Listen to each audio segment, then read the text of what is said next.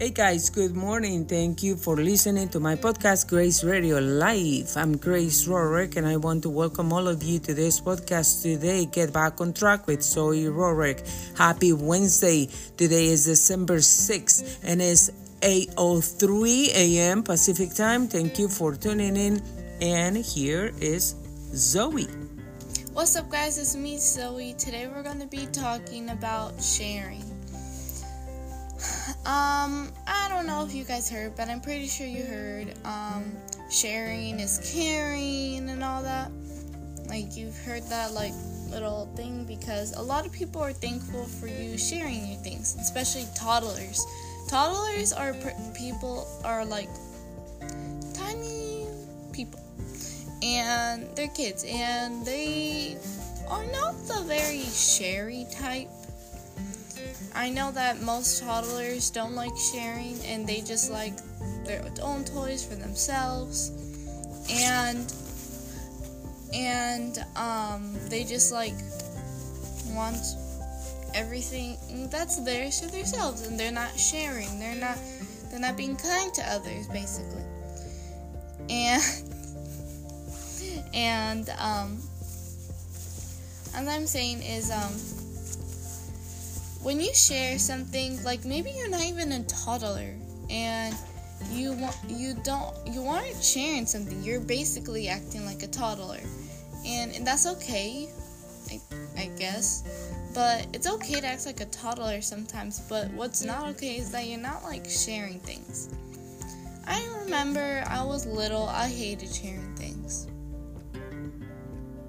Like no when i was like really really really really little but I started sharing and I started being more kind. It's because I loved my toys and like I didn't like sharing with my brother.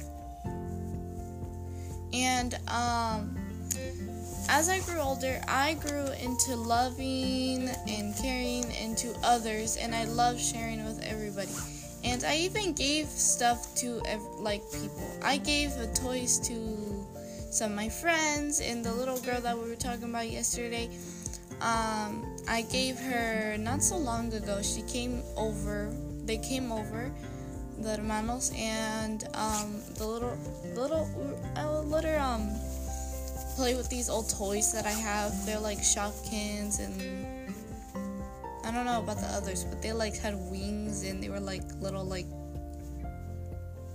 like animals and there was some that you could even put wings on.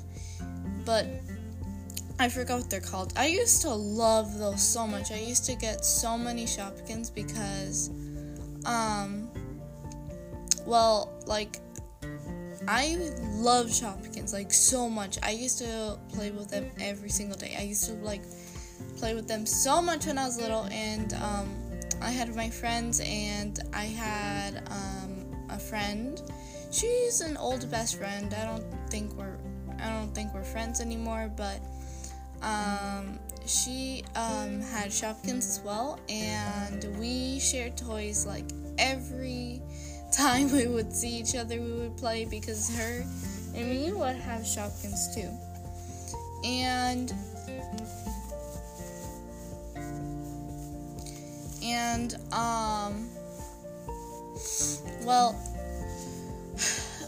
I'm just giving examples of why, like, why I'm saying this. The reason I'm saying this is because I want to tell people that sharing is nice and kind, and it's nice to share because not many people like to share. Like, a lot of people are like, no, no, thank you, that's gross, you, and like, um, I'm just saying here, it's nice to share, and especially with others that you don't even know, and you could share. Um, when I was in first grade, um, um, when I was in first grade, I um, we there was these little blocks, and there was this kid that was hogging all the blocks. I don't remember the kid's name, but I don't even remember what gender they were. I don't even know how they looked like. I don't even remember. And um, they were hogging all the blocks for all the kids. yes, he did get a lecture by the teacher and he got in trouble. And but and there was like this little chart he got all the way put at the bottom. And um he was upset. And then I had a little chat with him. And when I was little, and I still am, and uh, when I was little, and I still am, um, I like helped my friends, and I like told them what to do next time, and I told them what's wrong, and yeah, they would tell me, and then I would talk with the teacher if they wanted me to, and then they would like forgive him. They put him the med in the medium place, and yeah. Pretty sure no one in my grade even remembers that anymore, but I still do because I just like thinking of past memories to bring into the present memories. And because why not? And this is just an example for to say that it's nice to share. And last last time that we were playing with blocks, he was sharing. Oh, was he? Oh yeah, it was he. Okay. Sorry, it's because I say things without even thinking, and then I just finally think about it, and then yeah, it was a he. And um, he was sharing all the blocks, and the teachers put them right back at the top. And I was proud of also myself because I'm the one who helped the kid little like learn to share. And that's just an example of why you should be sharing because it's good for you and it's good for others because you're going to be nice to others and they're going to be happy if you share.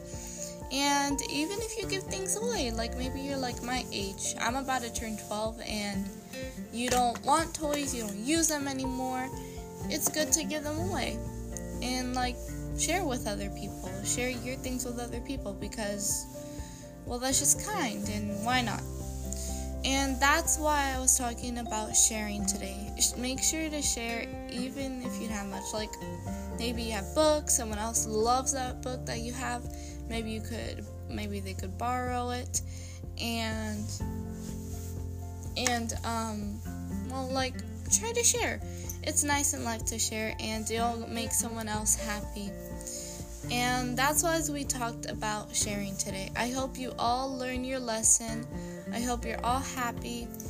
Um, be you, grateful and yes. If you were not sharing um, some of your time, some of your, some of your love, some of your um, kindness, smiling to somebody, or some toys, some money, some food, today you can back on. You can get back on track starting sharing something today.